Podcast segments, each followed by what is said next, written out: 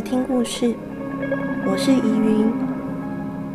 认识我的人可能知道我就是有在做动物沟通，然后嗯，这段时间其实还蛮多动物在离开这个世界的，可能是因为嗯节气的变换的关系。那我今天想要来分享一个呃，我最近做比较频繁的。呃，临终的沟通的小观察，我觉得啊，就是生命还有死亡啊，这件事情对我们人类来说，其实是有一定的重量的。那就是因为啊、这个这个东西呀、死亡这个东西很重，很陌生，所以有时候我们会想要用很特别的事情去回应这个重量，去回应啊、动物伙伴。哦，要离开我们，但其实我发现，动物其实很常告诉我的是，嗯，很日常的时候，照顾人通常都会想要问说，哦，那动物有什么最后想要做的事情呢？或是说，呃，有没有什么，嗯，最后的遗遗愿这样子？那我其实。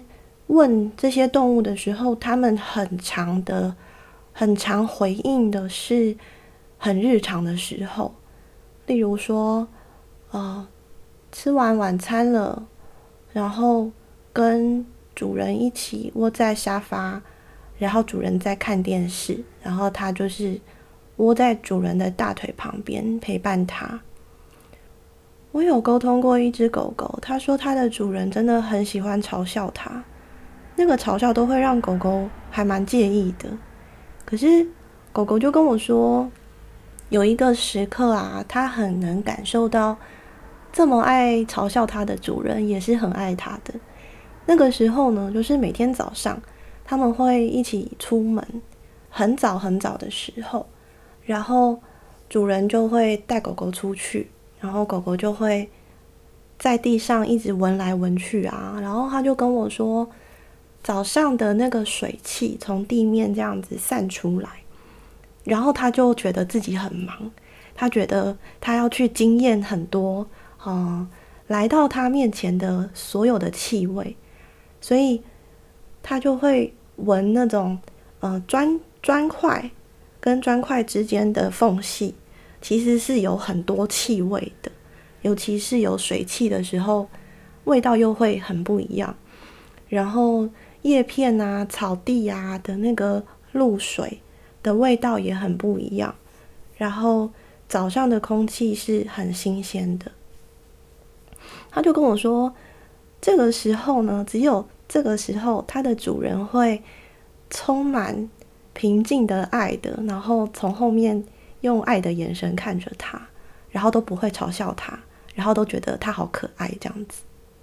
对于这些。动物来说啊，这个世界，或是说这些日常，是很足够深刻的。可是，嗯，我们人类可能真的有太多事情要忙了，要烦恼了。我们好像越来越把爱看得要很特别哦。例如说，好要九十九朵玫瑰花。好啦，我开玩笑的。嗯，我觉得就是这个对比。就是呢，呃，我们一直想要用很特别的方式，或是用很大的力道，才会觉得我们有去回应某一些生命的重量。那这个重量，无论是爱，或是啊、面对死亡的时候，可是我们到底是在回应什么？还是我们真正回应的，其实是我们面对这些死亡的不知所措呢？或是我们面对爱的不知所措呢？